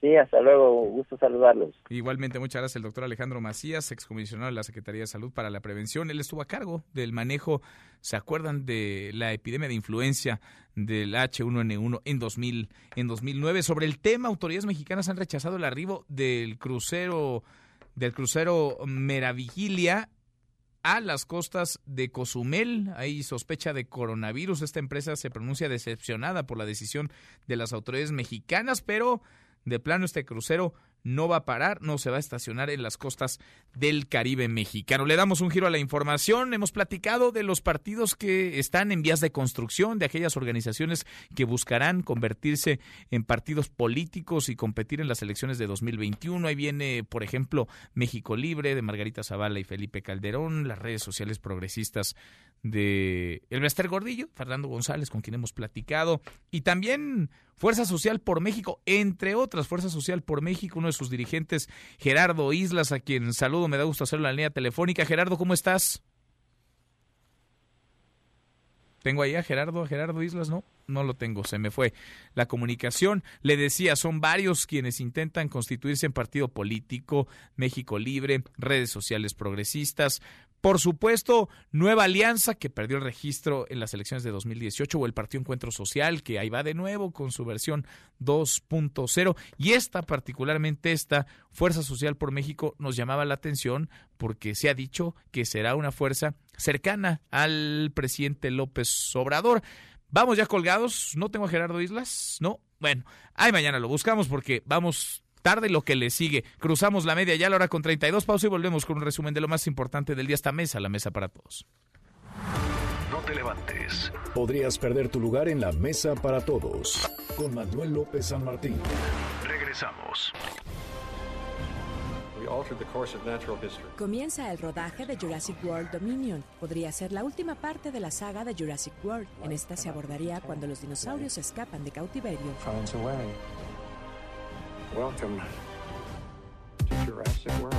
Con bombas Molotov seguimos, volvemos a esta mesa para todos. Vamos con un resumen de lo más importante del día cuando cruzamos la media ya, la hora con 33. Resumen. Resumen. Le decía, con bombas Molotov y con extrema violencia, encapuchados irrumpieron, tomaron el CCH Azcapotzalco de la UNAM, que recién había vuelto a sus actividades cotidianas. Adrián Jiménez, tú has seguido de cerca esta irrupción, insisto, violenta, muy violenta. ¿Cómo van las cosas? Cuéntanos. Buenas tardes, Adrián, otra vez. Buenas tardes, Manuel Auditorio. Efectivamente, pues un ambiente ya de tensa calma es el que se vive afuera del CCH Azcapotzalco. En estos momentos acabamos de terminar con el director de la institución, Javier Consuelo Hernández, que nos ha informado que fue un total de 14 maestros los que resultaron lesionados tras la toma del CCH Azcapotzalco por alrededor de 40 encapuchados este mediodía. Dos de ellos tuvieron que ser hospitalizados, pues fueron agredidos por los paristas con cadenas, tubos, bombas, molotov y petardos.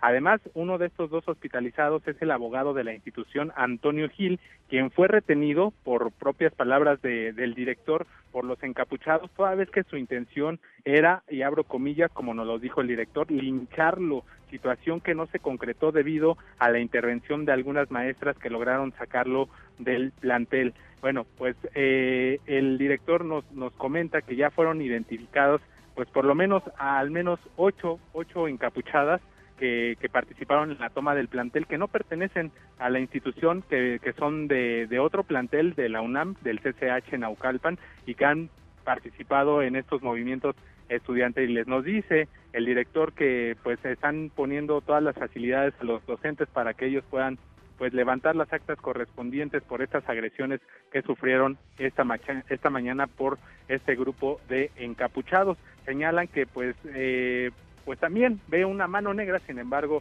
pues no nos dice cuál es esta mano negra, solo señala que son intereses precisamente políticos los que ve detrás de este movimiento tras la toma que se dio pues el día de hoy nuevamente luego de que pues estaba en paro 28 horas la institución. Luego el día de ayer se convocó a las nueve horas a una asamblea para determinar cuál era el rumbo a seguir. Sin embargo, como no hubo quórum, se suspendió y el día de hoy se iba a celebrar otra asamblea. Sin embargo, por la situación en que se encontraba el plantel con tantos destrozos, los profesores invitaron a los alumnos a salir de la institución para hacer los arreglos. Y pues ya posteriormente, como ya lo habíamos descrito, pues fue fue tomada nuevamente la institución. Pues así las cosas desde aquí, desde el CCH hasta Potal. 14 lesionados entonces, Adrián. 14, lesionados, dos de ellos hospitalizados, uno de ellos es el abogado eh, Antonio Gil, quien había, habría sido retenido por estos encapuchados, quienes, quien en palabras del propio director intentaron lincharlo. Hijo, qué barbaridad. Adrián, gracias. Buenas tardes. Muy buenas tardes. Bueno, y con este CCH Azcapotzalco tomado son 11 los planteles que se mantienen en paro, las facultades de Filosofía y Letras, Ciencias Políticas y Sociales, Artes y Diseño y Psicología, además las prepas 3, 6, 8 y 9 y los CCH Sur Oriente, la Facultad de Medicina Veterinaria y Zootecnia define hoy si entra o no en paro. Por un sombrero, todo por un sombrero, así habría sido asesinados los tres estudiantes de medicina y un chofer de Uber en Puebla el fin de semana.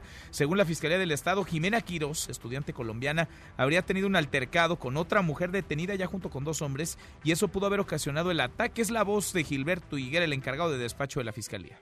Durante la instancia de los jóvenes estudiantes en el carnaval de Huejotzingo, una mujer despojó de su sombrero, de este sombrero, a Jimena y ella compartió con, con, su familia y desde luego se encuentra plenamente acreditado que hubo una discusión y recuperó su sombrero. No quiero prejuzgar en este momento acerca de, de esa orientación de nuestra investigación para el móvil, pero sin duda es un elemento que tenemos que incluir, puesto que este sombrero fue encontrado en el domicilio donde estaba la unidad y donde estaban el resto de las pertenencias. Bueno, en otro tema, el presidente López Obrador hoy en la mañanera se pronunció en favor de legalizar el uso médico de la marihuana, pero dijo no al consumo con fines recreativos. Hoy en la mañanera presentó la segunda etapa de la campaña contra las adicciones. Entonces, sí hay también la posibilidad de garantizar el uso de drogas no dañinas, no estas, con propósitos medicinales, solo con propósitos médicos, solo con propósitos de salud. Bueno, y aunque al presidente no le guste, no vea con buenos ojos el uso lúdico de la marihuana ni su aprobación en el Senado, van avanzando. Las Comisiones Unidas de Salud y Justicia discuten justamente el uso lúdico y también médico de la marihuana. Oscar Palacios, Oscar, cuéntanos de qué va esta discusión y en qué van los senadores. Buenas tardes. ¿Qué tal, Manuel? Buenas tardes. Así es, con la presencia del titular de la Comisión Nacional contra las Adicciones, Gaby, Gaby Sabiki, las Comisiones Unidas de Salud, Justicia y Estudios Legislativos Segunda del Senado, pues iniciaron ya la discusión del dictamen para regular el uso lúdico y medicinal de la marihuana. En reunión de trabajo, el titular del CONADIC recordó que a los legisladores que la marihuana no es precisamente inocua, por lo que, bueno, se tendrán que contemplar recursos para la atención de las adicciones. Señaló que entre el 7 y el 10% de los consumidores podrían desarrollar cierto grado de dependencia, por lo que dijo parte de los gravámenes que se contemplen para este mercado deberán ser etiquetados precisamente para quienes desarrollen un consumo problemático. Vamos a escuchar.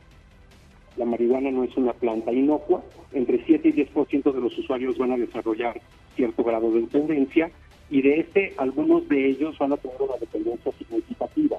Para eso también esperamos que parte de la recaudación y de los gravámenes que vengan en estos mercados puedan salir casi etiquetados para la atención de personas que lleguen a involucrarse en un consumo problemático. Por otro lado, Gaby Sabiki advirtió que la distribución de la semilla no debe regularse de manera excesiva, ya que esto generaría problemas muy serios a los pequeños productores y comunidades de campesinos, además de que, bueno, dijo, podría generar un mercado negro. De igual forma, Adrián Lozano Toledano, investigador de la Universidad Autónoma de Chapingo, llamó a establecer mecanismos sencillos y evitar una burocracia innecesaria para permitir el cultivo legal. Vamos a escuchar. Lo que sí estuvimos impulsando en la comisión como universidad es que los mecanismos fueran lo más lo más sencillos posibles y que evitáramos una burocracia innecesaria que en algunas dependencias llega a ocurrir.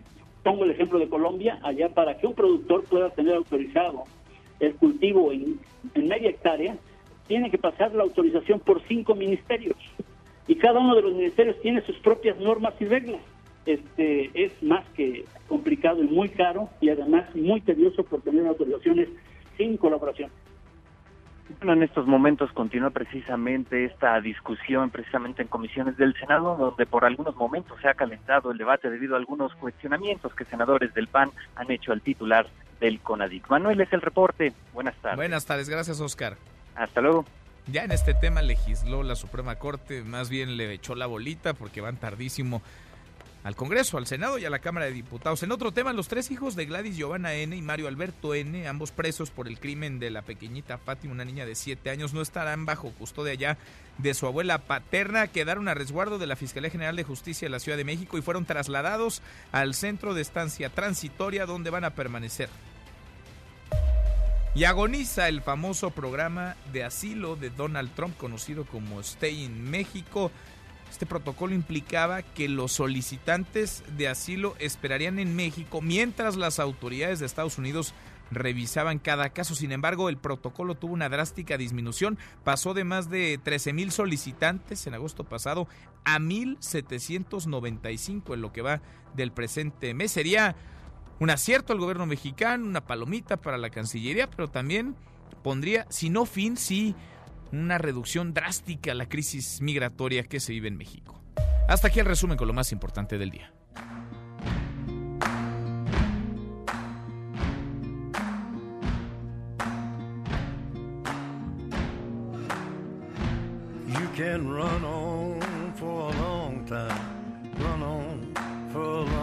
Mi querido Miyagi, segundo tiempo en esta mesa para todos. ¿Qué estamos escuchando, Miyagi? Estamos escuchando ni más ni menos que al mismísimo hombre de negro, el señor Johnny Cash. Qué voz, eh, qué, voz tan inconfundible además. Uno de los músicos más influyentes del siglo XX, junto con Elvis Presley, el único músico que está en tres salones de la fama distintos, en el de rock and roll, en el de gospel y en el de country. Este, hoy es su cumpleaños. Johnny Cash hoy hubiese cumplido 88 años. Él nace el 26 de febrero de 1932 y tú estás escuchando en este momento una canción de gospel adaptada para uno de sus últimos discos, se llama God's Gonna Cut You Down, es decir, que no importa lo que hagas, al final Dios te va a hacer pagar las que hiciste. ¿Y será? Eh, esperemos que sí. Pensé que sí, esperemos que no. porque, con los antecedentes que traes, Miyagi. Oye, ¿cuántos cumpliría entonces? 88 años, nace en el 32 hemos traído números así. A ver, ayer era 77 años. Sí, de, George Harrison. George Harrison. Hoy, es 88 de Johnny Cash. Que además les recomiendo mucho en, Netflix un documental muy bueno en una serie que se llama Remastered, que se llama Nixon contra el hombre de negro, porque habla, narra la historia de un concierto que Nixon obligó a Johnny Cash a dar, y él estaba muy dudoso de darlo, porque Nixon lo consideraba como alguien de derecha, más cercano a los republicanos, que él no era de estos hippies que se drogaban, que era un verdadero patriota. Y Cash, que era un férreo opositor a la guerra de Vietnam y a las políticas de Nixon, no sabía qué hacer y también usa la frase de no sabía si decirle no al presidente de los Estados Unidos. Y al final es la presentación, pero la música que toca es casi pura música de protesta, cosa que no le gusta a Nixon, y termina enemistándolo. Pues sí, tantito nada más lo hizo, lo hizo enojar, se presentó en cárceles también. él es el que inventa esta presentación en cárceles, en Folsom, por ejemplo. Él se presenta en el 68 en un concierto mítico que el año pasado retomaron los Tigres del Norte. Y Johnny Cash fue el primero que quiso tocar precisamente para los llamados white trash, para la basura blanca. Oye, a ver si platicamos un día detalle, porque hay varias películas y documentales en torno a Johnny Cash. no es todo un ícono, es, es extraordinario Johnny Cash. Y hay que escucharlo, más allá de algunas canciones que pasan como de mariachi. Este, vean la película que interpreta, por ejemplo, este no River Phoenix, no, Joaquín Phoenix. Joaquín Phoenix, sí. Él fue, estuvo nominado al Oscar por su interpretación como Johnny Cash en Walk the Line y es bastante interesante. Es un gran personaje, Johnny Cash, que habría que reconocerlo más todavía, yo creo. Vale la pena. Miyagi, gracias. hombre, gracias a ti. José Luis Guzmán Miyagi, te escuchamos al ratito a las 7, Charros contra Gangsters. Pausa y volvemos. Hay más en esta mesa, la mesa para todos.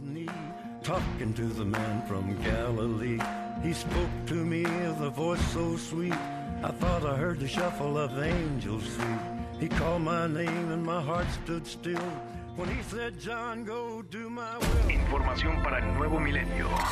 Mesa para todos con Manuel López San Martín. Regresamos. Cae chofer de Uber por abuso sexual contra pasajera. De acuerdo con los reportes, el conductor desvió el vehículo a una zona boscosa de la alcaldía Coajimalpa, donde agredió sexualmente a una joven de 22 años. En Mesa para Todos, Gustavo Rentería. Gustavo, querido Gustavo Rentería, qué gusto saludarte, ¿cómo estás? Bien, mi querido eh, Manuel, te mando un abrazo cariñoso, saludo a todo el público y fíjate que quien está más bien seguramente es Andrés Manuel López Obrador. Unos se preguntarán cómo, con tantas broncas que tiene el país. ya práctica, prácticamente estamos en recesión, aunque lo niegue el señor Jonathan Heath, pero te voy a explicar y a tu auditorio por qué está contento por la creación de tres nuevos partidos políticos. Por un lado, Encuentro Solidario, que no es más que un nuevo membrete de Encuentro Social, este grupo de evangélicos. Sí, es como la versión 2.0 de Encuentro Social. Efectivamente, y va a trabajar abiertamente para Andrés Manuel López Obrador. Es un partido satélite del nuevo del gobierno de la 4T. Al mismo tiempo, Manuel, el partido eh, Redes Sociales Progresistas de la maestra Elvester Gordillo. Qué ironía, ese personaje que ayudó a que Fox fuera presidente, a que Calderón fuera presidente, a que Peña fuera presidente, ahora está con Andrés Manuel López Obrador del partido Moreno. Oye, dice su yerno Fernando González que no está metida ahí el Bester Gordillo. No, no, no, no, no, no, eso, eh, acuérdate que a los políticos hay que creerles la mitad y a un yerno de la maestra el Bester Gordillo una quinta parte. Claro que trabajan para la 4T y va a ser un partido fuerte, sólido, adinerado que va a trabajar para las elecciones del 2021 que son fundamentales porque se renueva la Cámara de Diputados. Pero fíjate qué ironía, Manuel el único partido que quizá depende que el INE le dé su registro, porque ya viste que Margarita Zavala en la búsqueda presidencial falsificó firmas, etcétera, pero vamos a suponer que le entreguen el registro, el INE a este partido México Libre, irónicamente también es para festejar en Palacio Nacional, porque este partido, eh, eh, con toda su fuerza, eh, pequeño, naciente, va a pulverizar el voto de Acción Nacional. Es decir, el Partido Azul eh, va a verse eh, fragmentado en las elecciones de conseguir el voto México libre porque unos van a migrar a ese partido. Entonces, seguramente hoy está comiendo tamales de chispilín el señor presidente de la República, muy contento por el anuncio que va a dar a conocer en las próximas semanas el Instituto Nacional Electoral. Está contento, tendrá dos partidos, dos partidos aliados y uno más que hará las veces de fragmentar a los opositores, de dividir efectivamente, el voto Efectivamente, coincido con esa reflexión última. Pues ahí está el tema, Gustavo. Por lo pronto, la pregunta obligada es si realmente necesitamos más partidos. Creo que la respuesta es muy fácil, ¿verdad? Sí, la respuesta es muy fácil, pero la lucha por el poder, un día me dijeron en la escuela de periodismo Carlos Etienne García, ante la pregunta de un profesor, ¿qué es política? Y bueno, todo el mundo dio sus respuestas doctas, pero me sorprendió que un profesor dijo, no, es la distribución de la renta nacional. Los políticos lo que están buscando son sus negocios, son sus posiciones, sus huesos, decimos a quienes. Pues sí, cargos, dinero y un asiento, ¿no? En esa mesa de la partidocracia, porque ahí es donde se reparte el pastel. Gracias, Gustavo. Te mando un abrazo, querido Manuel. Buen provecho. Otro de vuelta, muy buenas tardes. A propósito de partidos, la Sala Superior del Tribunal Electoral del Poder Judicial de la Federación acaba de aprobar la legalidad del Congreso Nacional de Morena. Ese Congreso en donde se eligió Alfonso Ramírez Cuellar como presidente nacional del partido en sustitución de Jacob Polensky, Jacob Polensky que es la secretaria general, pero que tenía funciones de presidenta. Con esto se valida la convocatoria al Congreso que emitió Berta Luján, que busca la dirigencia nacional, y en teoría se pondría fin a la grilla, las patadas por debajo de la mesa en Morena, pero parece que por el contrario, esto apenas, esto apenas comienza. Ya menos nos vamos, revisamos lo último en la información. En tiempo real. Empresarios están preocupadísimos por el avance del coronavirus. El Heraldo de México. Encapuchados desatan violencia en el CCH Azcapotzalco. Por sospecha de coronavirus, niegan a crucero permiso para atracar en Cozumel. NDS Noticias. Banco de México recorta su pronóstico de crecimiento para 2020. El país. El coronavirus llega a América Latina con un brasileño que visitó Italia. The New York Times. El coronavirus avanza por toda Europa, extendiéndose desde Italia. Con esto cerramos, con esto llegamos al final. Gracias. Muchas gracias por habernos acompañado a lo largo de estas dos horas. Soy Manuel López San Martín. Se quedan con Nicolás Romay, Radio Marca Claro. Nos vemos al rato, 8 de la noche, Noticias República MX por ADN 40. Y aquí nos encontramos en esta mesa, la mesa para todos. Mañana, como todos los días, pásela muy bien, ya casi es viernes. MBS Noticias presentó Mesa para Todos con Manuel López San Martín. Un espacio donde todos tienen un lugar. Este podcast lo escuchas en exclusiva por Himalaya. Si aún no lo haces, descarga la app para que no te pierdas ningún capítulo. Himalaya.com